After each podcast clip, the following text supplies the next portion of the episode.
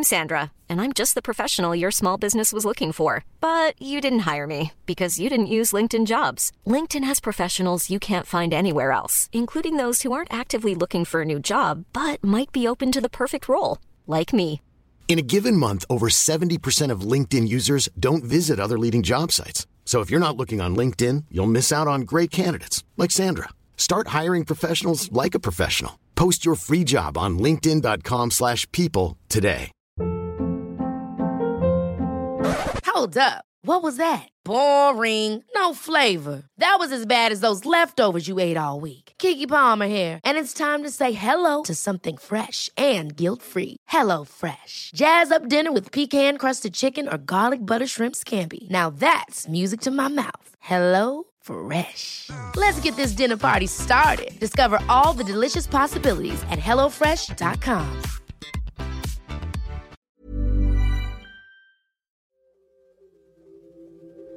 L'amour, ce sentiment tellement puissant qu'il nous pousse parfois à faire des choses que l'on n'aurait jamais pensé possibles. L'amour, cette sensation qui nous fait croire que tout est réalisable, que le monde est à nous. L'amour, ce sentiment qui, quand il part, nous fait tellement de mal. Aujourd'hui et depuis toujours, que ce soit à la télé, au théâtre, dans les séries, dans les livres, au cinéma, dans les chansons, le couple et de manière générale l'amour amoureux est tout puissant. L'amour amoureux, qu'il soit passionnel, destructeur ou à sens unique, a toujours été commenté, étudié, mis en scène. Nous avons toutes et tous grandi dans une société où le couple est tout puissant, cette société dans laquelle se marier et entendre la fameuse phrase Ils vécurent heureux et eurent beaucoup d'enfants est le rêve de tous les enfants fans des princesses Disney. Au fil des années, de l'enfance en passant par l'adolescence jusqu'à l'âge adulte et même chez les seniors, le couple et l'amour amoureux est une préoccupation majeure, si ce n'est centrale, de nos vies. Alors quand on finit par trouver cette personne, vous savez, celle qui est au-dessus de tout le monde, celle pour qui on donnerait tout, celle qu'on imagine être la seule et unique, lorsqu'on finit par rencontrer notre fameuse âme sœur et que finalement tout s'arrête, notre monde s'écroule. C'est la fin d'un idéal, d'un rêve que l'on avait dans notre inconscient depuis toujours. C'est la fin d'un quotidien, d'un futur, de projets. On se retrouve seul de nouveau et on peut même parfois ne plus savoir quoi faire de nous-mêmes sans l'autre que l'on pensait faire presque partie de nous. Les ruptures, aussi courantes soient-elles, font souffrir. Rompre n'est jamais simple et on peut se retrouver totalement démuni face à une telle situation. Aujourd'hui, trois femmes ont accepté de parler d'une rupture qui les ont marquées. Tess, maman solo de 43 ans, Aglaé, jeune femme de 21 ans, et Lena, qui est une de mes amies très proches, doctorante de 23 ans.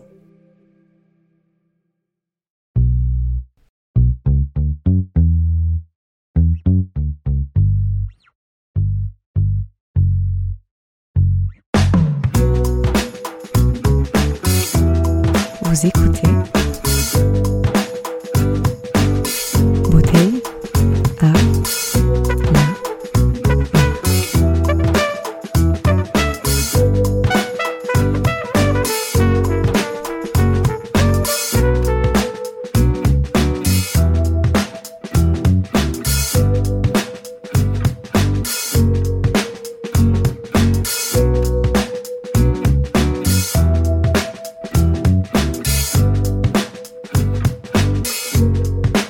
Vous écoutez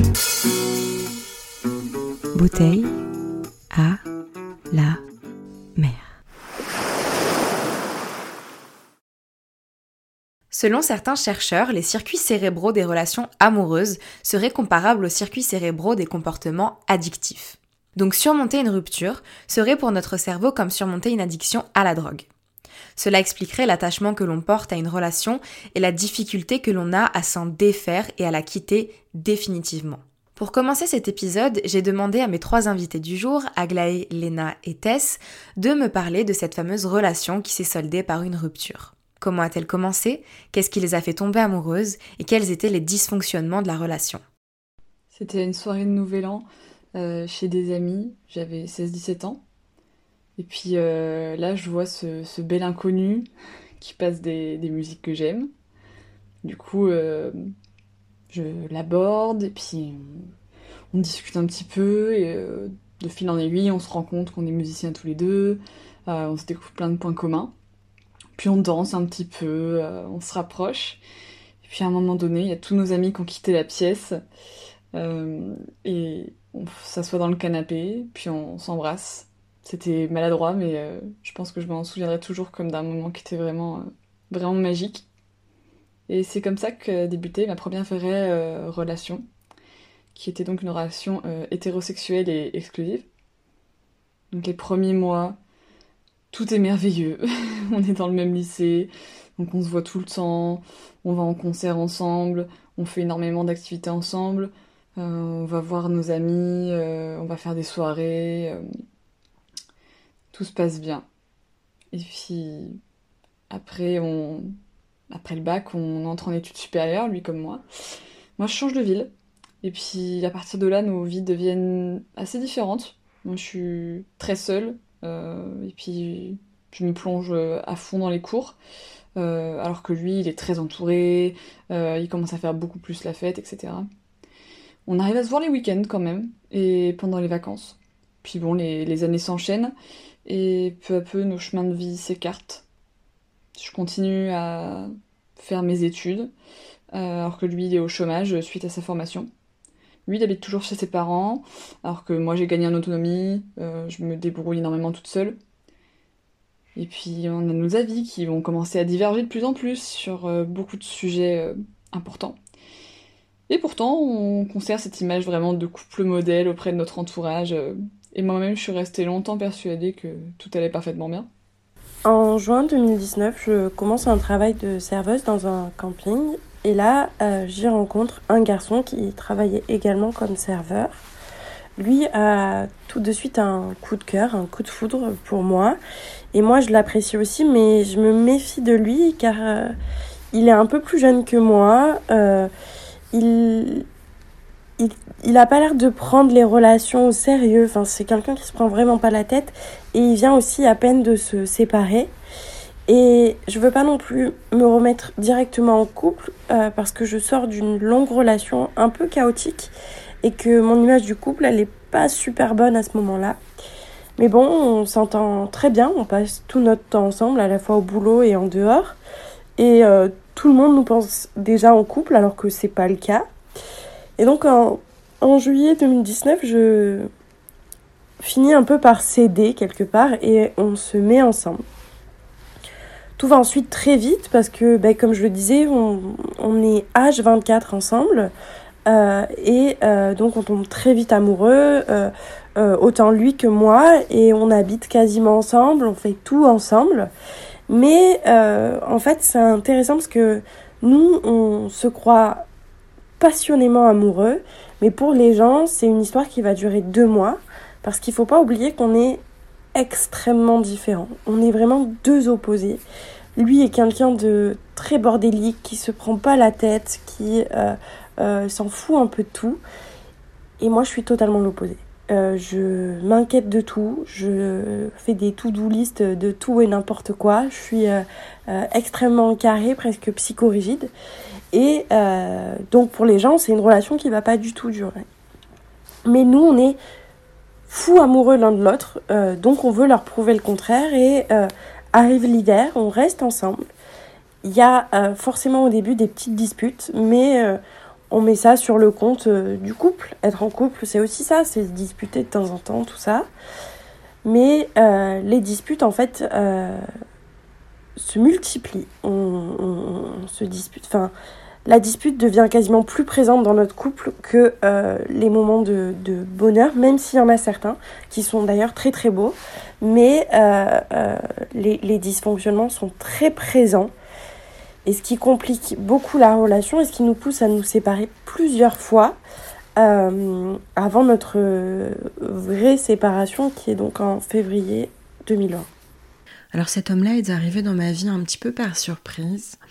Je venais de me séparer euh, du père de ma fille, donc de mon mari. On était restés euh, 11-12 ans ensemble. Et moi, j'étais en. Donc, je venais vraiment de me séparer euh, d'avec cet homme-là.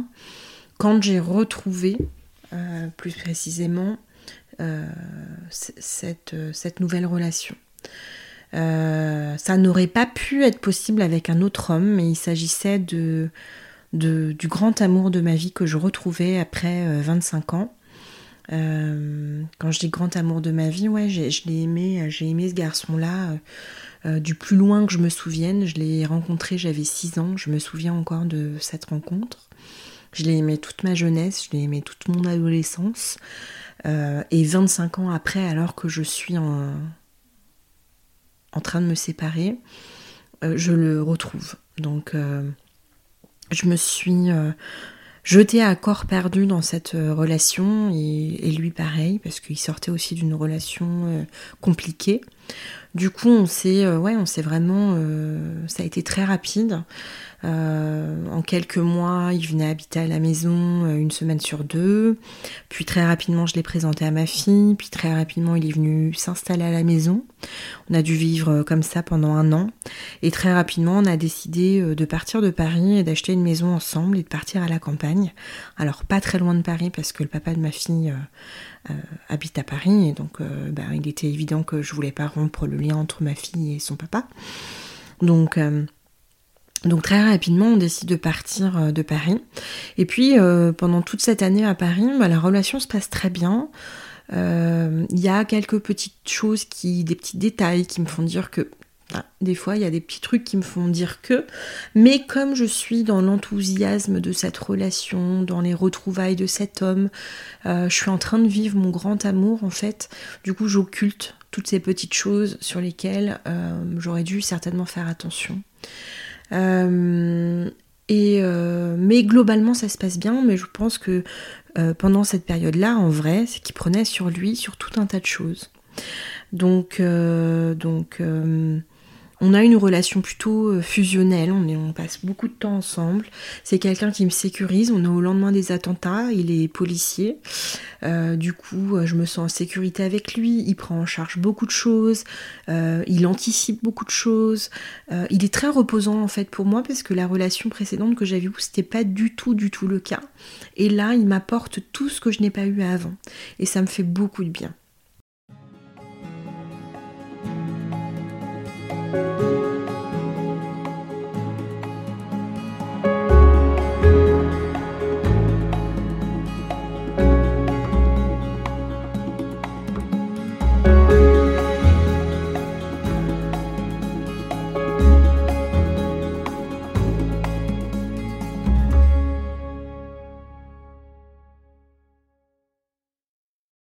Toutes les relations amoureuses commencent par une belle histoire. Un lieu, une musique, un moment. Deux personnes se rencontrent et l'amour leur tombe dessus. Ils ou elles se mettent ensemble et puis c'est le bonheur. Mais tout n'est pas toujours tout rose et même si l'on souhaiterait que ce soit merveilleux et sans accroc, la réalité nous rattrape vite et il faut parfois arrêter cette relation. Il existe trois types de séparation. La première, c'est lorsque l'on est quitté. Cela provoque un choc et souvent beaucoup de tristesse. On se retrouve alors totalement déstabilisé dans son quotidien et dans ses émotions. Le second, c'est de décider de quitter. Il n'y a alors pas de choc, puisqu'on a pu réfléchir à la séparation avant. Mais ça n'évite pas la tristesse. On peut souvent ressentir un sentiment de culpabilité d'avoir quitté et d'avoir fait du mal à la personne. Le troisième type de rupture, c'est celle qui se fait avec la décision mutuelle des deux parties. On décide de se quitter d'un commun accord. On peut évidemment ressentir de la tristesse, une certaine déception que la relation n'ait pas marché, mais c'est généralement plus simple à gérer émotionnellement. Parfois, un élément extérieur provoque la rupture puisqu'il vient toucher un point sensible chez l'un des partenaires. Et celui-ci ne le supportant pas, va décider de rompre. Ce petit élément extérieur n'est finalement qu'un déclencheur qui vient mettre en avant tous les problèmes du couple. Donc comme je le disais auparavant, en février 2020, on finit par se séparer. Il y a un élément déclencheur qui est euh, lui allant voir euh, en fait euh, une amie à lui dont je ne connais pas du tout cette personne et je rappelle j'ai énormément d'insécurité à ce moment-là parce que ça va déjà plus dans notre relation et et donc il va voir une, une, fille, il va boire un verre avec une fille qui est une amie à lui. Moi je ne supporte pas ça, je lui demande de me rassurer encore une fois, ça ne marche pas et on se sépare. Et en fait, plus, plus tard, j'ai vite compris qu'en fait notre relation était très toxique, puisque euh, à partir de l'hiver, lui, ses sentiments ont commencé à baisser parce que les disputes s'accentuaient.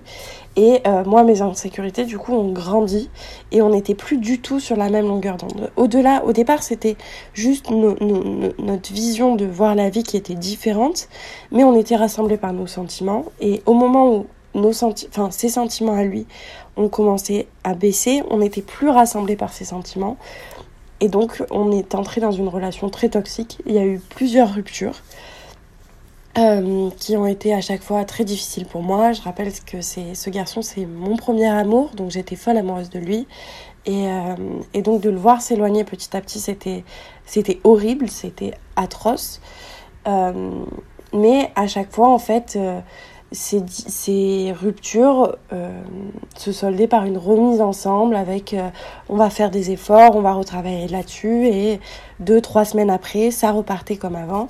Et comme lui le disait, euh, l'amour ne fait pas tout. Et je pensais que ça faisait tout. Et ça n'a pas été le cas. Et euh, ce qui nous a poussé, en fait, euh, finalement à nous séparer, même si ça a été une séparation pas si nette que ça, finalement. Parfois, avec le temps, on s'éloigne l'un de l'autre, jusqu'à ne plus se retrouver sur des points essentiels, comme nos valeurs profondes. Aglaé nous raconte comment elle a vécu la fin de sa relation avec un homme qui ne partageait plus ses valeurs. Un matin, je me réveille auprès de lui après une soirée chez des amis, et les seules choses auxquelles j'arrive à penser, c'est tout ce que je ne supporte plus chez lui. Ses valeurs, euh, elles concordent plus avec les miennes en fait. Je suis quelqu'un de féministe, écolo, euh, euh, LGBT aussi. Et lui, pas du tout. C'est pas du tout des, sujets qu'il qu'il touche, euh, voire c'est des choses qu'il ne respecte pas. Moi, je me sens pas respectée.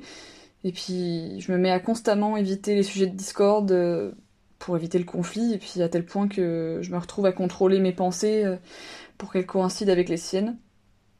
Comme on se voit peu, on s'éloigne. Et ces rares fois où on se voit, il faut systématiquement qu'on aille en soirée, euh, qu'on voit des gens. On est rarement les deux seuls. Et pendant ces soirées, il boit beaucoup. Donc les lendemains sont chaotiques pour lui et très difficiles pour moi. Donc euh, je me retrouve à n'avoir le droit qu'aux miettes de ce qu'il est réellement. Et nos amis, ils ont vraiment euh, sa version complète, drôle, joyeuse, alors que moi, je me le coltine systématiquement en gueule de bois. Mais le pire du pire, pour moi, dans cette histoire, ça reste le jugement de sa part. Parce que pour lui, t'es une fille bien, mais seulement dans un certain cadre. C'est-à-dire que si j'adoptais un style androgyne, ou alors que je me maquillais, ou que je portais des vêtements trop moulants, décolletés euh, à son goût en tout cas, bah, je me prenais obligatoirement une remarque, c'était sûr. Et je réalise euh, qu'il a presque jamais fait d'efforts pour euh, venir me voir dans les différentes villes où j'ai habité pour mes études. Alors que j'allais très mal à une période de, mes études sup. Pourtant, c'est quelqu'un qui n'hésitait pas à faire des kilomètres et des kilomètres pour aller voir ses amis, euh, voire traverser la moitié du globe. Et donc, à partir du moment où j'ai réalisé ça, euh, j'ai instauré peu à peu de la distance entre nous et euh, un jour je lui ai donné rendez-vous en ville et je lui ai expliqué que je voulais plus être avec lui tout simplement. Une relation amoureuse n'a pas les mêmes enjeux lorsque des enfants y sont mêlés. Tess s'est retrouvée dans une situation où son compagnon ne respectait pas sa vision de l'éducation vis-à-vis de sa fille. Ces conflits mèneront à leur séparation. Donc on achète une maison hein, à la campagne, on part vivre, on part s'y installer. Et c'est là que les premières euh, grosses disputes commencent à éclater. C'est-à-dire qu'en fait, euh, je ne supporte pas la façon dont il traite ma fille. Et dans les moments de, recadrage. Euh, du, coup, euh, du coup, ça engendre beaucoup, beaucoup de, disputes. Euh, nous avons de gros, gros désaccords sur la façon d'élever ma fille, donc sur l'éducation. Moi, il s'agit de ma fille, donc bah, en fait, il n'est pas question qu'il ait le dernier mot. il est sur une éducation très à l'ancienne, très autoritaire, que moi j'ai subi toute mon enfance, donc Évidemment, ça fait écho à des choses certainement qui ne sont pas réglées chez moi. Euh, je ne peux pas le supporter et je ne peux pas supporter que ma fille ait à subir ça. Donc on en parle beaucoup tous les deux. Euh, il s'avère qu'il se rend compte de ces débordements, euh, qu'il les subit certainement. Vers la fin, il est prêt à se faire aider, mais il ne franchit jamais le pas. Donc, ça va crescendo en fait. Les disputes montent crescendo. il ne prend, de moins en moins sur lui. Il est de plus en plus, moi je trouve, violent dans ses paroles envers ma fille. Et pour moi, ce n'est plus du tout supportable. donc ça devient vraiment problématique. Euh, on arrive toujours à en parler à froid, mais quand en fait il vit la situation, ça déborde toujours. Et, en fait, euh, tout, ça a des, du coup des incidences sur tout le reste de notre relation, évidemment. Donc c'est vrai qu'on s'entend bien, c'est vrai qu'on rigole bien, c'est vrai que notre relation, elle elle est par ailleurs très jolie, mais elle est très très entachée par euh, ces grosses disputes et ces gros recadrages liés à ma puce, parce que du coup, je ne suis pas la seule impliquée, ma fille est aussi beaucoup impliquée et elle subit également cette relation. Donc moi, je suis prise entre ma fille et l'homme que j'aime, sauf que l'homme que j'aime, bah, je l'aime de moins en moins parce que je ne supporte plus qu'il parle de cette façon à ma, fille. Et, et, ça devient euh, presque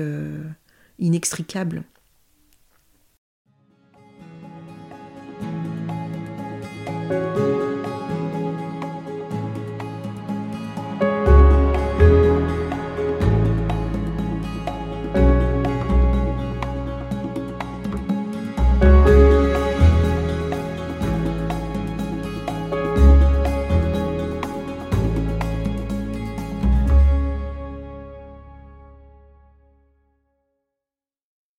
C'est après une forte dispute avec son compagnon de l'époque que Tess, accompagnée de sa fille, part à Paris pour un aller-retour.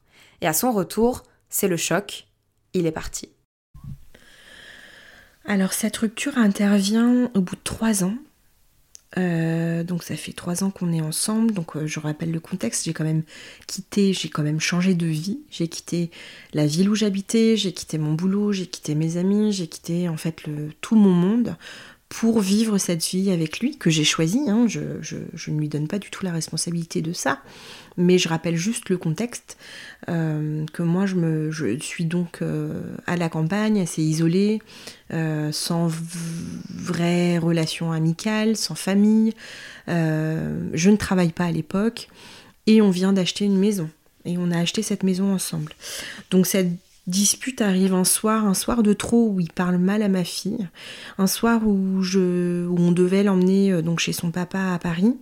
Et donc pour cela, on prend le train et on l'emmène à Paris. Et donc euh, ce soir-là, en fait, euh, ça déborde de nouveau. Il lui parle très très mal à ma fille et donc on est sur le départ.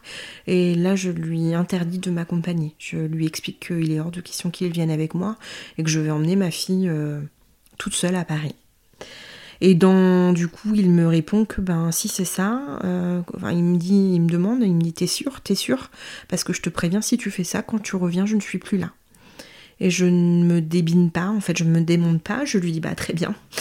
Et du coup, je prends ma fille avec moi, je l'emmène à Paris, je fais l'aller-retour à Paris. Donc dans le train, enfin c'est assez... Euh, c'est une situation qui est, très difficile à, vivre parce que ma fille pense que enfin craint qu'il ne soit plus là à, mon retour. Elle est pitchounette, hein, euh, elle doit avoir 6-7 euh, ans à l'époque. Euh, elle craint qu'il ne soit plus là et surtout elle pense que c'est de sa faute. Donc je passe mon trajet à, à essayer de la sécuriser. Et puis en effet, quand je. Donc c'est un soir, en plus je me souviens, il neigeait, c'était en plein hiver, donc fallait que je prenne la route, puis le train. Et, ouais, c'était, c'était quand même une ambiance assez particulière. Et en effet, quand je reviens à la maison, je constate qu'il n'y a plus d'affaires. Il a pris toutes ses affaires et il est parti. Donc c'était hyper violent, même si je m'y attendais, même si je m'y préparais, même si je souhaitais cette rupture. Quand je suis rentrée, de se quitter sur, une dispute devant ma fille avec une telle violence et rentrer, ne plus rien trouver de lui à la maison, ouais, non, c'était hyper violent euh, pour moi et pour elle. Rompre, comme on le dit souvent, c'est faire le deuil d'une relation. Comme je vous le disais en début d'épisode, le cerveau associe la rupture à un sevrage, d'une addiction. C'est la raison pour laquelle la séparation peut être très difficile à supporter et à traverser. Si l'on fait le choix de faire un parallèle entre un deuil et une rupture amoureuse, on peut mettre en relation certaines étapes de celui-ci. En premier lieu, il y a le choc et le sentiment d'être perdu, d'être totalement déstabilisé. On a alors du mal à réaliser que la situation est réelle, le système émotionnel peut même s'en trouver comme bloqué. On n'arrive plus à ressentir vraiment les émotions par lesquelles on passe, qu'elles soient positives ou négatives. Lena a ressenti ce choc qu'elle qualifie elle-même comme un déchirement.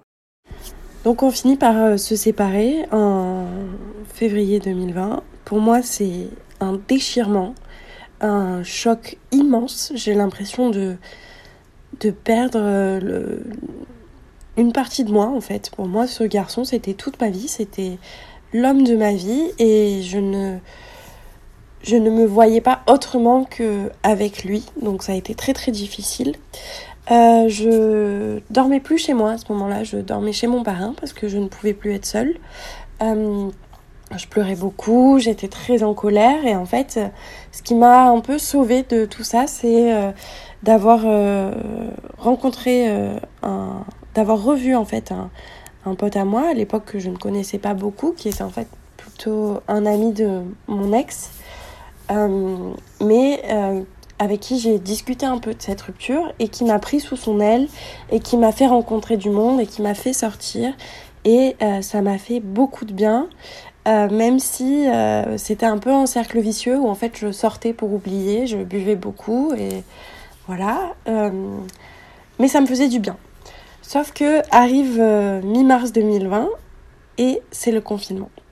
Et là, je suis en pleine rupture, je ne peux pas être seule, je vis très mal ce qui se passe.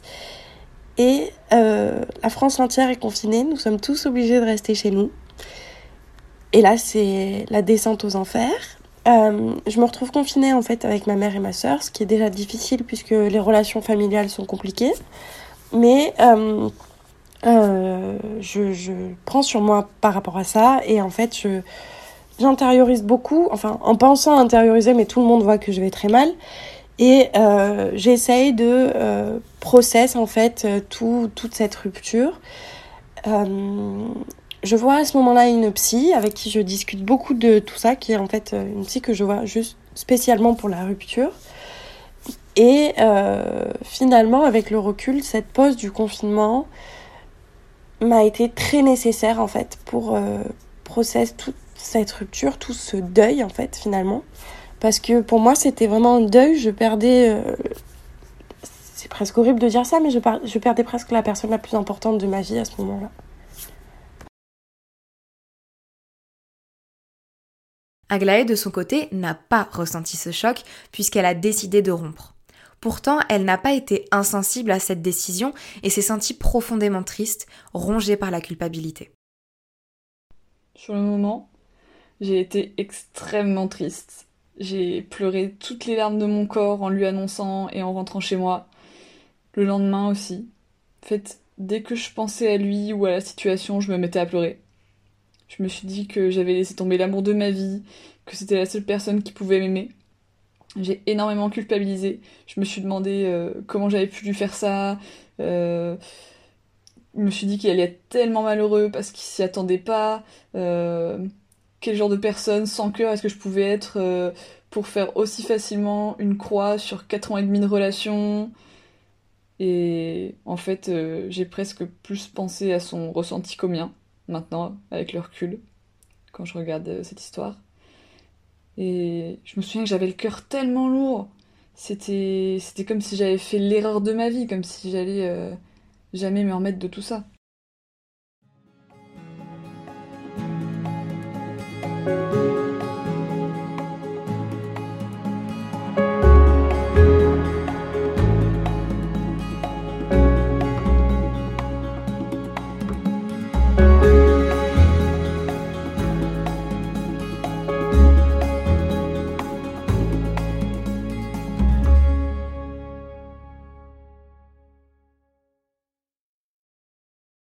Ensuite vient l'étape de la dénégation et du retrait.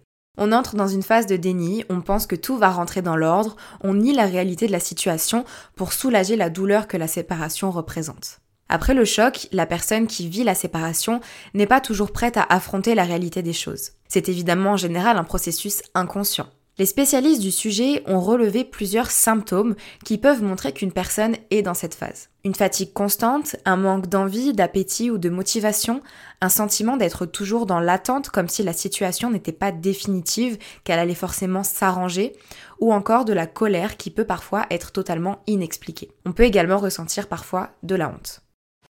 Alors je suis bien sûr passée par une période de déni puisque en fait euh, j'avais des affaires à moi chez lui et lui des affaires à, lui chez moi. Donc il a fallu qu'on se revoie plusieurs fois pour récupérer ses affaires et à chaque fois c'était euh, euh, il y avait de l'attirance, il y avait de l'amour de ma part pour lui, je, ne sais pas. Mais du coup on était quand même très proches. J'avais un peu la sensation que lui jouait de cette situation même si au départ, il avait l'air très malheureux de rien de, tout ça, parce que lui aussi sortait d'une relation toxique, du coup, avec moi. Euh, donc, euh, il fallait processer certaines choses pour lui, donc c'était un peu compliqué aussi. Mais, euh, du coup, oui, j'étais dans une période de déni, puisque dès qu'on se voyait, j'avais l'impression que ça allait mieux, puis on avait déjà vécu des ruptures, donc je me suis dit, ben, celle-là est juste un peu plus longue, mais ça va repartir, ce qui n'a pas été le cas, réellement. Et, euh, et donc à chaque fois qu'on se voyait, ça allait mieux, machin. Et donc moi j'étais un peu dans ce truc de bah il va finir par revenir, on va finir par se remettre ensemble. Et, et en fait, euh, les euh, quelques fois où il est revenu, euh, c'était juste euh, sexuel en fait. On a fait que coucher ensemble et moi ça me remettait dedans en me disant on va se revoir, on va se remettre ensemble. Il a changé et c'était pas le cas. Et jusque, fou, jusqu'à, je pense, euh, peut-être novembre 2022 ou 2021 euh, ou euh, peut-être même décembre 2021, je ne concevais pas que cette relation était réellement terminée. Donc il m'a fallu plus de deux ans, ouais, pour me quasiment plus de deux ans pour me pour me remettre en fait pour pour sortir de cette période de déni parce qu'en fait, à chaque fois, on se revoyait et ça me remettait dedans. Évidemment, le déni n'est pas une étape obligatoire, surtout lorsque la séparation était voulue ou prévue. Je pense pas être passée par une période de déni, parce que pour moi, la situation elle était vraiment très claire. C'était acté, c'était comme ça. Et il y avait pas moyen de, de revenir en arrière euh, là-dessus. Je suis pas passée par une période de déni, pas du tout, parce que cette, rupture finalement elle était souhaitée. Euh, je pense qu'elle était souhaitée des deux côtés parce qu'en fait on ne savait pas, euh, on s'aimait, mais on savait pas gérer euh, ce, qui nous, séparait. moi, il n'était pas du tout question que je fasse un, enfin le choix entre ma fille et lui, le choix entre ma fille et lui, il était vite fait. Donc je suis pas passée par une période de déni, par contre je suis passée par une grosse grosse phase de tristesse, de colère, de désarroi. Je me suis demandé comment j'allais faire parce que du coup je me retrouvais dans une maison euh, que je n'avais pas les moyens de payer, sans travail, euh, mon chômage s'arrêtait six mois après, je passais des entretiens, il n'y a rien qui marchait. Donc non, ça a, été, une période très angoissante, avec beaucoup de de remise en question de ma part, c'est-à-dire euh, un, gros constat d'échec. Euh, je m'en suis beaucoup voulu en fait de m'être jetée à corps perdu dans cette relation sans finalement euh, qu'on ait pris le temps d'apprendre à se connaître.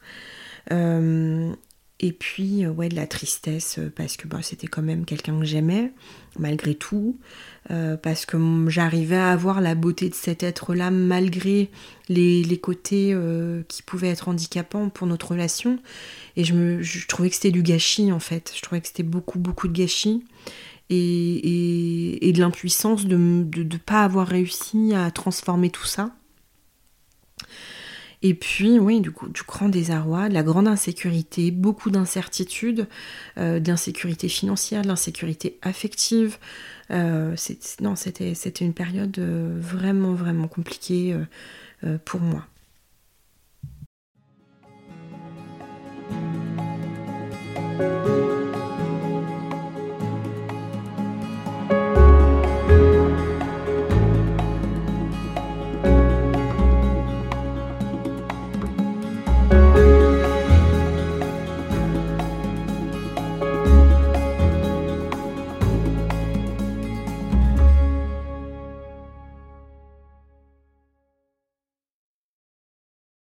On peut alterner de nombreux états émotionnels durant ce processus de deuil, comme le disent très bien Tess, Aglaé et Lena. Attention, Aglaé et Elena évoquent le sujet des pensées suicidaires. Si jamais c'est quelque chose qui te met mal à l'aise, tu peux avancer l'épisode d'environ 5 minutes après le témoignage de Tess que tu vas pouvoir entendre tout de suite. Bah, les états émotionnels par lesquels je suis passée, c'est beaucoup de tristesse, beaucoup de colère, beaucoup de désarroi, beaucoup d'insécurité, beaucoup d'incertitude, beaucoup de peur. Euh, voilà, tout ça mélangé parce que, encore une fois, je me retrouvais toute seule.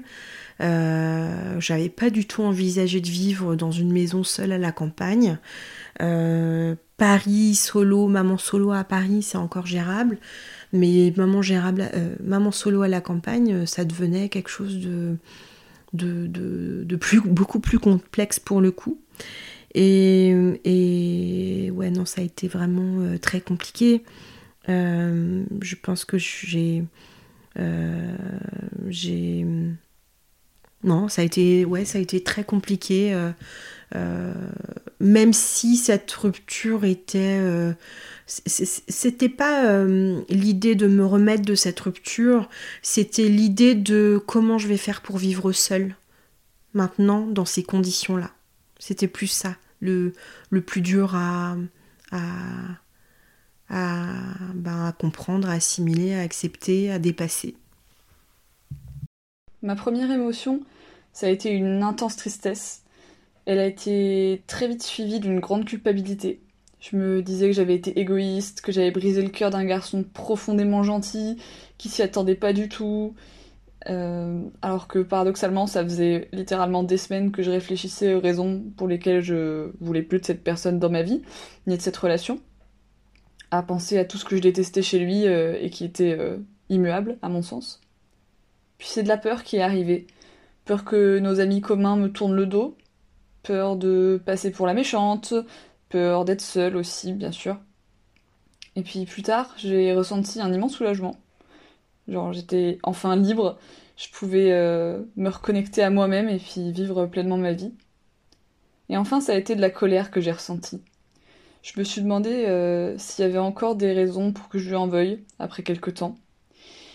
Et il y a un souvenir que j'avais complètement refoulé, qui m'est revenu, mais en pleine face. C'était quand j'étais à la fac. Euh, j'étais vraiment rongée par la solitude. Euh, j'étais arrivée à un stade où je dormais très peu, euh, je ne mangeais pratiquement pas. Et j'ai commencé à avoir des, pensées très sombres. J'en suis arrivée à, à vouloir mettre fin à mes jours. Et j'en ai parlé qu'à lui en fait. Il n'a rien fait pour m'aider. Voilà. Il a à peine réagi quand je lui ai annoncé. Il n'en a parlé à personne de notre entourage non plus, parce que je peux comprendre que ça fasse beaucoup pour une seule personne. Mais j'étais en danger et j'étais incapable de me gérer à ce moment-là. Et il m'a laissée toute seule, complètement toute seule.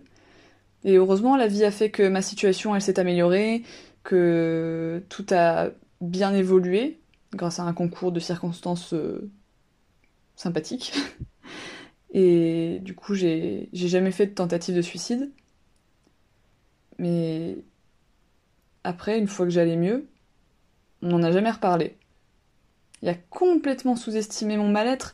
Et maintenant, je trouve ça inadmissible de laisser la personne avec qui tu partages ta vie depuis des années toute seule face au suicide. C'est terrible. Donc euh, le premier sentiment que j'ai eu après ma rupture, c'est donc le choc, le choc euh, de me séparer de cette personne et que ça dure autant de temps. Euh, il y a eu la période de déni dont on a parlé aussi. j'ai eu aussi beaucoup de colère et de tristesse mélangée. La tristesse du fait de ma séparation. La colère a été beaucoup plus partagée. D'abord, dans un premier temps, j'étais en colère envers ma famille et mes amis, puisque j'avais l'impression qu'ils ne comprenaient pas en fait l'ampleur de ce que je de ce que je vivais, l'ampleur du choc qu'a été cette séparation. Euh, de la colère aussi envers moi-même, puisque j'ai mis plus d'un an et demi à me remettre de cette séparation. Et pour moi, j'étais énervée parce qu'en fait, euh, cette relation a duré sept mois et j'avais du mal à accepter de mettre autant de temps à me remettre de cette relation qui, en fait, euh, dans la norme, finalement, peut paraître assez courte. il y a eu de la tristesse, comme on en a parlé, mais de la tristesse très profonde qui m'a poussée jusqu'à vouloir en finir avec ma vie, puisque je voyais plus l'intérêt en fait de vivre sans cette personne. Euh, beaucoup plus tard, euh, il y a eu la résignation aussi, le fait de me dire euh, ok c'est terminé et je suis passée par cette étape plusieurs fois parce que comme je le disais auparavant, on s'est revu quelques fois après notre séparation et donc à chaque fois c'était un pic de ok on va se remettre ensemble, c'est la bonne, ça marche mieux et résignation finalement après la tristesse de ok ben, finalement c'est terminé, c'est la dernière fois qu'on se voit. Et euh, depuis, je dirais, euh, finalement, euh, deux mois, j'ai accepté cette relation et toute la, toute la situation par laquelle je suis passée après, toutes les difficultés par lesquelles je suis passée après. Et ce qui est intéressant, c'est que mon acceptation, elle a commencé avant ma... après, en fait, ma reconstruction, puisque j'ai d'abord commencé à me reconstruire en me disant je me reconstruis, je deviens la personne qui veut que je sois et, euh, et comme ça on va se remettre ensemble et ça va durer. Et euh, donc ce qui m'a permis, quelque part, ce, ce, déni, encore une fois, m'a permis de me reconstruire, mais euh, l'acceptation et la reconstruction pour moi-même a commencé beaucoup plus tard, depuis, je dirais, à peine 2-3 mois.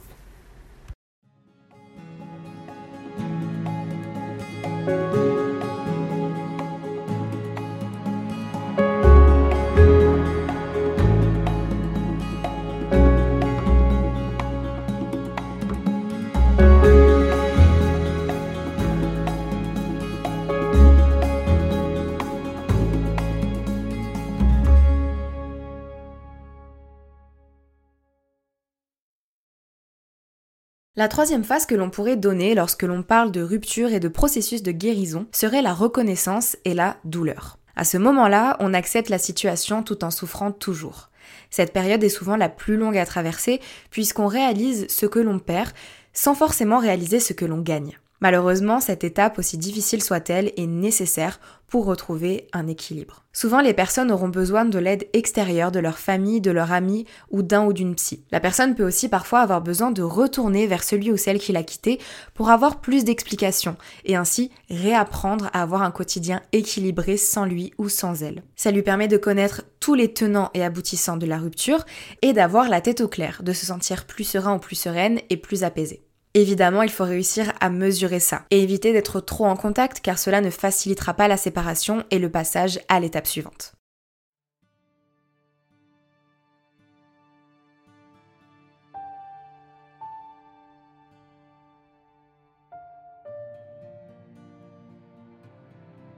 Et enfin arrive la dernière étape, l'adaptation et le renouvellement. On passe alors du pourquoi au comment. J'ai compris, maintenant je vais m'en sortir et trouver des solutions pour aller de l'avant. La vie ne gravite plus autour de la rupture et on retrouve du plaisir, on retrouve des objectifs, de la motivation et on reprend peu à peu sa vie quasi normalement. L'un des risques après une séparation, surtout quand elle a été difficile à traverser, c'est de, pour éviter de ressentir de nouveau toutes les émotions négatives qu'a généré la rupture, se protéger parfois trop et ainsi passer à côté de certaines expériences, de certaines histoires. Il va falloir réussir à trouver un entre-deux et ne pas craindre de vivre à 100%, puisque vivre sans émotions négatives n'est pas possible. Toutes les situations sont factuellement neutres, et c'est nous qui donnons une valeur émotionnelle, qu'elle soit positive ou négative, aux expériences que l'on traverse. Cela nécessite un réel travail sur soi pour tirer profit de ces expériences, même lorsqu'elles sont négatives. Évidemment, il est nécessaire d'apprendre à s'aimer soi avant tout pour affronter les futures expériences difficiles, être son meilleur partenaire, son meilleur soutien et apprendre à ne plus dépendre des autres émotionnellement. Même si l'on pense parfois pouvoir s'en sortir seul, on a souvent besoin d'aide, de soutien pour avancer après une séparation. En tant que mère, Tess a trouvé la force d'avancer grâce à sa fille, mais pas que. Grâce à la concrétisation de ses projets, elle a pu redonner du sens à son histoire comme elle le dit elle-même. Qu'est-ce qui m'a aidé à avancer après ma rupture? Alors, ce qui m'a aidé à avancer après ma rupture, bah, c'est ma fille déjà, parce que bah, c'est vrai que les enfants, ils ont cette capacité à nous reconnecter avec la, réalité, hein, avec le monde réel. Et puis, bah, évidemment, enfin, évidemment non, mais ma, ma, capacité à rebondir, ma résilience, ce qui m'a aidé à avancer, c'est de. Ben, déjà, j'ai trouvé du travail. Donc, ça a réglé les problèmes d'insécurité. J'ai pu du coup racheter sa part et racheter la maison. des nouveaux projets. Je me suis lancée dans des nouveaux projets. je me suis formée à l'hypnose, à l'EFT, à la PNL, à tout un tas d'outils qui me permettent aujourd'hui d'être thérapeute et de pouvoir accompagner les gens, ce qui m'a permis d'ouvrir mon cabinet, ce qui a donné beaucoup de sens à mon histoire et beaucoup de sens aussi à cette rupture. Euh, euh, ma capacité aussi à, ben, tirer le meilleur de, de, ce qui s'était passé, à tirer des leçons. Donc le meilleur, ben, c'est de me dire que oui, j'avais envie de quitter Paris, et que sans lui, bah, finalement, je l'aurais jamais fait et qui m'a aidé à franchir ce pas. Alors, euh, j'avais pas envisagé les choses comme ça, mais maintenant elles sont comme ça et, j'y trouve beaucoup de, de bonheur. L'entourage, les amis et la famille ont évidemment une place essentielle dans une période aussi éprouvante qu'une rupture amoureuse. Aglaé a trouvé beaucoup de soutien auprès de son entourage. Elle a pu se retrouver, elle, et son pouvoir de séduction. C'est mon entourage qui m'a beaucoup aidé, mes amis surtout. D'abord une, amie commune euh, à lui et à moi, qui m'a qui aidé à me lancer quand je voulais quitter mon compagnon et qui m'a accompagnée euh, une fois que c'était fait. Parce qu'elle elle avait vécu une expérience euh, similaire auparavant de vouloir se séparer de, quelqu'un au sein d'un même groupe d'amis. Et elle m'a rassurée sur le, jugement potentiel qui pourrait provenir de nos autres amis. Elle m'a dit que si certaines personnes choisissaient un camp ou décidaient de ne plus me parler, et eh ben tant pis pour eux en fait. Mais elle, était convaincue que tout le monde serait assez adulte pour se comporter correctement quoi qu'il en soit. Et puis les amis que j'ai rencontrés pendant mes études euh, aussi, euh, qui étaient des amis qui m'étaient propres, entre autres, elles m'ont beaucoup soutenue aussi. Elles m'ont rappelé que je me suffisais à moi-même et puis qu'il y avait que mon bonheur qui comptait au final et qu'il était temps de, vivre pleinement. Ma famille aussi m'a beaucoup aidée. Euh, euh, mon parrain aussi, ma marraine, euh, ma grande sœur de cœur également. En fait, toutes ces personnes, elles ont été là quand je leur ai annoncé. Et elles ont eu des mots rassurants. Elles ont vraiment reboosté ma confiance en moi. Voilà, elles m'ont rappelé euh, qu'en fait j'étais quelqu'un, j'étais vraiment une personne à part entière avant d'être la copine d'eux. Et étonnamment, c'est installé Tinder aussi qui m'a aidé de, réaliser qu'en fait je, pouvais plaire en, restant moi-même, et puis que je pouvais m'amuser aussi bien sûr et euh, pas me prendre la tête euh, parce que la finalité de la vie c'est pas de, chercher euh, de chercher le grand amour surtout parce que au final c'est moi l'amour de ma vie Léna a de son côté fait la démarche de se faire aider par une psychologue en plus de son soutien familial et amical. Alors ce qui est intéressant c'est que ce qui m'a aider à avancer dans cette rupture, c'est à la fois le fait d'avoir vu une psy qui m'a fait beaucoup de bien, mais euh, euh, beaucoup de bien pour accepter en fait ce que je ressentais. Mais aussi, euh, comme je le disais au départ, j'étais très en colère envers ma famille et mes amis, mais c'est aussi eux qui m'ont aidé à avancer puisque j'ai beaucoup fait la fête avec mes amis, j'ai beaucoup vu ma famille et ce qui m'a permis de me sortir aussi de tout ça sans forcément en fait qu'ils soient là pour discuter en fait de ce que je ressentais. Il me permettait juste de m'évader de tout ça, sauf euh, une personne, une amie à moi qui a été euh, très très là puisqu'elle vivait en fait plus ou moins la même chose. Et donc on mettait en parallèle nos situations. Et donc elle m'écoutait me plaindre quelque part de ce que je vivais euh, en connaissant toute la relation et toute l'histoire derrière, tout en pouvant se plaindre derrière de ce que elle, vivait, donc on se raccrochait un peu l'une à l'autre. Et la dernière chose qui m'a beaucoup aidé en fait à accepter cette rupture, c'est euh, la période de reconstruction dont je parlais tout à l'heure, qui m'a permis en fait de me rendre compte que euh, ok, je pouvais être bien avec moi-même et je pouvais réussir plein de choses sans cette personne.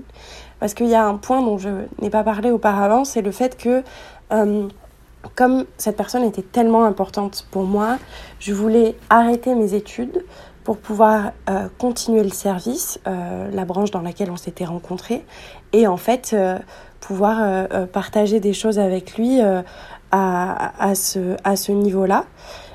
Et en fait, quand on s'est séparés, j'ai eu ce moment en, me disant qu'est-ce que je fais? Est-ce que je continue mes études? Est-ce que j'arrête? Et je me consacre à autre chose. Et en fait, j'ai continué mes études et le fait de réussir là-dedans et d'arriver à un stade, au stade auquel je suis aujourd'hui, euh, tout en ayant vécu cette rupture, ça m'a fait beaucoup de bien et ça m'a permis de me dire waouh, voilà, tu peux être forte et tu peux y arriver par toi-même. Aujourd'hui, Léna est épanouie dans ses études, elle est doctorante en histoire du droit et écrit une thèse. Comme quoi, il faut savoir se faire passer en première parfois et elle en est la preuve.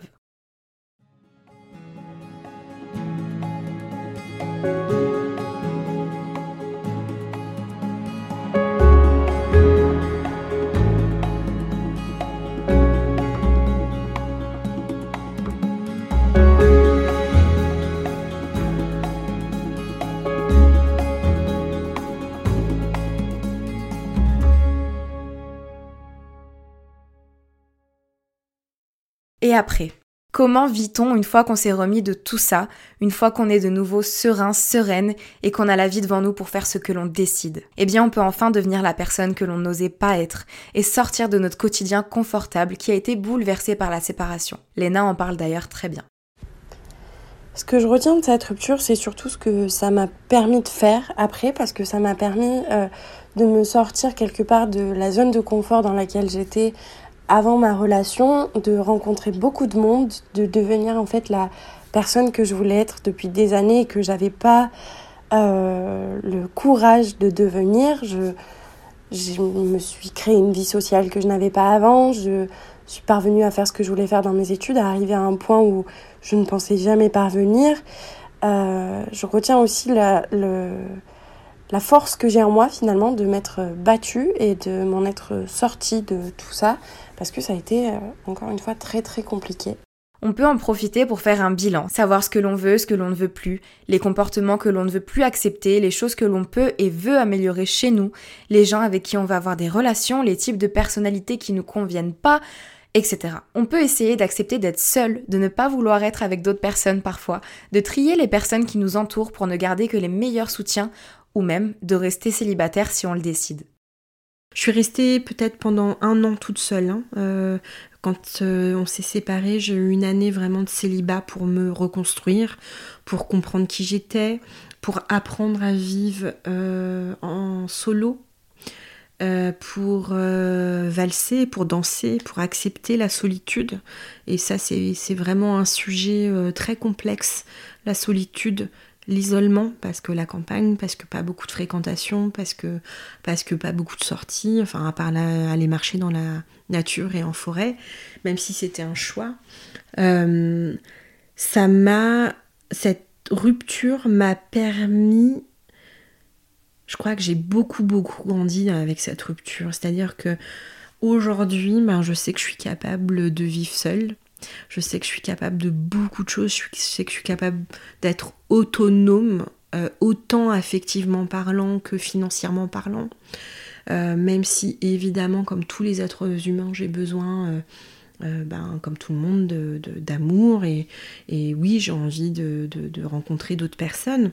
Mais ça m'a, en tout cas, appris beaucoup sur moi-même. J'ai aussi euh, le souhait maintenant dans mes rencontres amoureuses ben, d'être avec des hommes qui sont euh, euh, stables émotionnellement, c'est-à-dire qui ont déjà guéri leurs blessures. J'ai aussi envie de vraiment rencontrer l'autre. Que ce soit une vraie rencontre, de pas me laisser aveugler par toute la partie chimique, hein, on, peut dire, de, l'amour, mais dans, mes relations, j'ai envie de j'ai envie de vraiment rencontrer l'autre. Et puis, euh, de, quand je dis rencontrer l'autre, ça veut dire euh, tomber amoureuse d'un homme pour ses beaux côtés, mais aussi pour ses mauvais côtés. Parce que si les mauvais côtés, on les aime pas, ben, la relation, elle va être compliquée. Et l'amour, c'est pas que les beaux côtés. D'ailleurs, ce qui demande... Euh, ce qui demande de l'amour, c'est de pouvoir aimer ces mauvais côtés-là. C'est ça qui nous demande de l'amour. C'est les mauvais côtés, les mauvais moments, c'est tout ce qui est pas joli en fait. Euh, donc, euh, donc j'ai recommencé à avoir, à, rencontrer des hommes. Il m'a fallu un an et je n'ai pas rencontré depuis la personne. En tout cas la personne avec qui j'ai envie de, revivre une histoire d'amour. Mais, euh, mais aujourd'hui, je suis capable de vivre seule. Je ne suis plus dans la dépendance affective comme je pouvais l'être avant. Et tout ça, tout ça, c'est vraiment une, des, des grandes victoires. Et comme le dit Aglaé, une rupture peut nous permettre de se retrouver et de mieux respecter nos propres envies. La conclusion la plus importante pour moi, c'est que rien ni personne ne doit t'empêcher d'être toi-même. Parce que non, ça n'a rien de glorieux de se sacrifier par amour. C'est quelque chose de très ancré, je pense, dans l'imaginaire commun, mais c'est le genre de réflexion qui n'amène que de la douleur. Tu mérites le meilleur dans la vie, pas juste le minimum. Et c'est valable pour toutes les facettes du couple. On ne doit pas se forcer à penser pareil que son conjoint, on ne doit pas se forcer à avoir des relations sexuelles, on ne doit pas se forcer à avoir des personnes qui ne nous apportent rien et qui aspirent notre énergie. Donc voilà, maintenant que moi j'ai vécu ces choses-là, bah, je me fais plus avoir.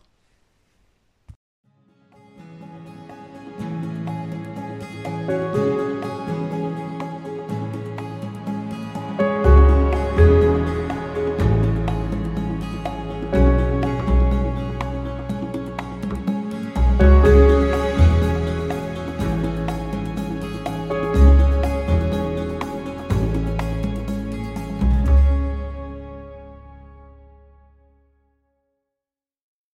Pour terminer cet épisode, je vais laisser la parole à mes trois invités du jour qui ont un message à faire passer à toutes les personnes qui vivent actuellement une période difficile suite à une séparation.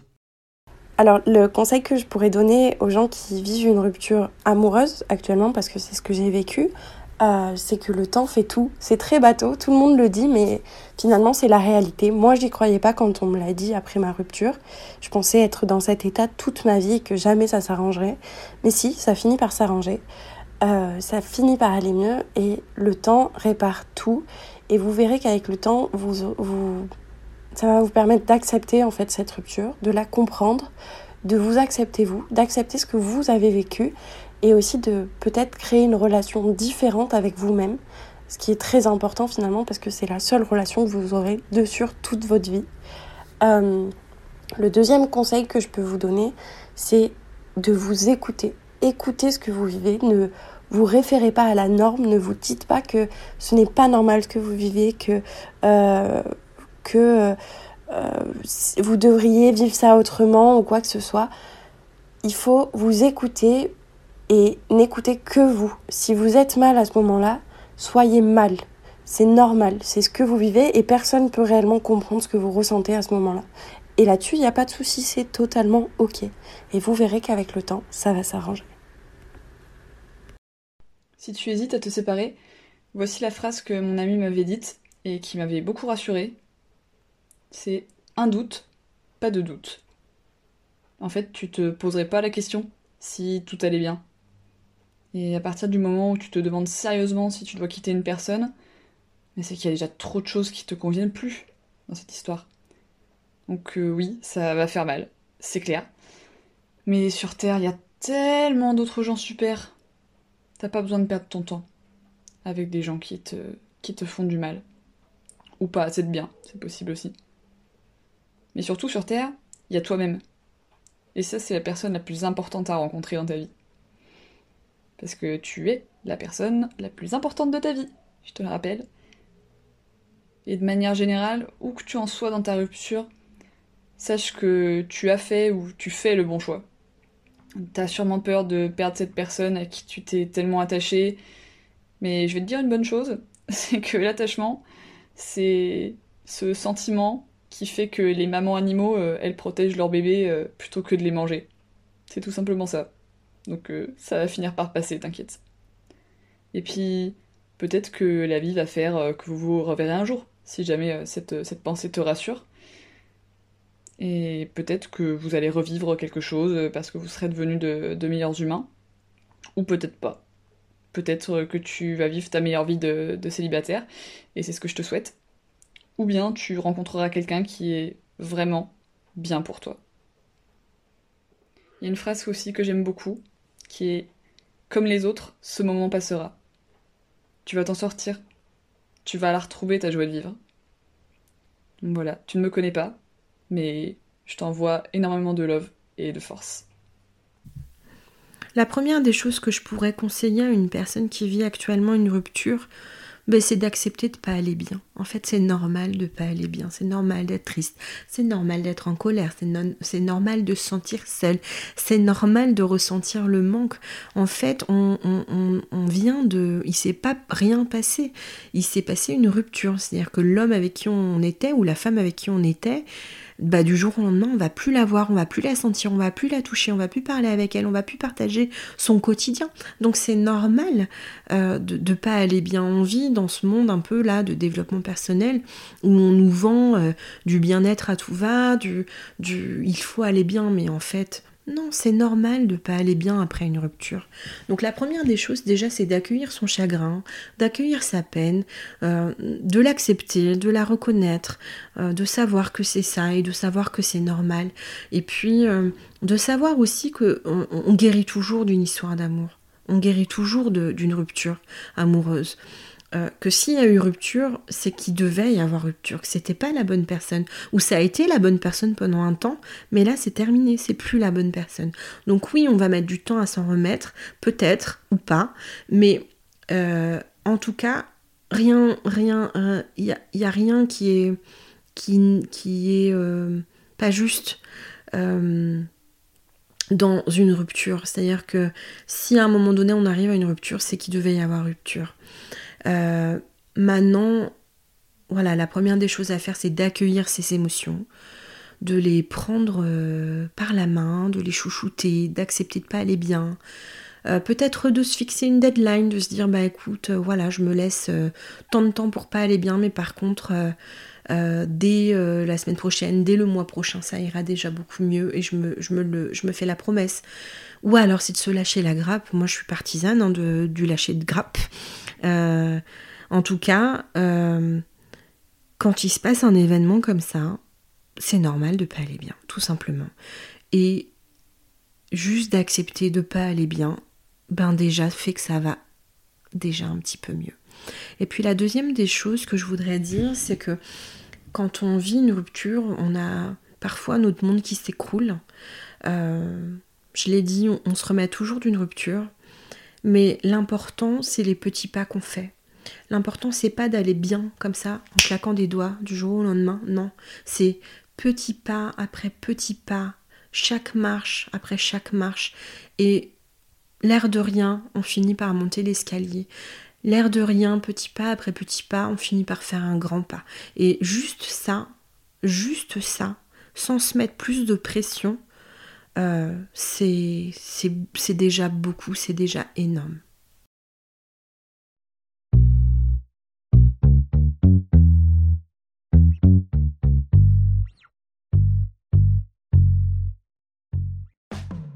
Merci d'avoir écouté cet épisode jusqu'au bout, j'espère qu'il vous a plu.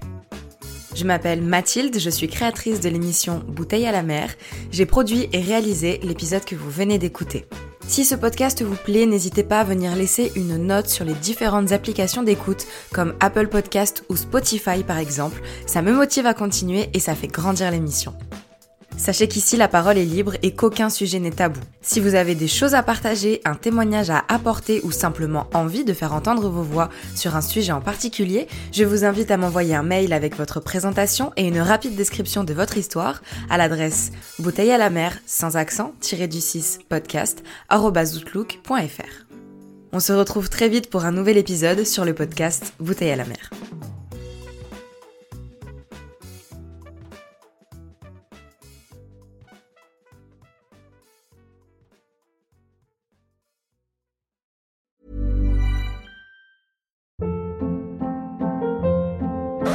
Hold up. What was that? Boring. No flavor. That was as bad as those leftovers you ate all week. Kiki Palmer here, and it's time to say hello to something fresh and guilt-free. Hello Fresh. Jazz up dinner with pecan-crusted chicken or garlic butter shrimp scampi. Now that's music to my mouth. Hello Fresh. Let's get this dinner party started. Discover all the delicious possibilities at hellofresh.com. Even when we're on a budget, we still deserve nice things. Quince is a place to scoop up stunning high-end goods for 50 to 80% less than similar brands. They have buttery soft cashmere sweaters starting at $50 luxurious Italian leather bags, and so much more. Plus, Quince only works with factories that use safe, ethical, and responsible manufacturing. Get the high-end goods you'll love without the high price tag with Quince. Go to quince.com/style for free shipping and 365-day returns.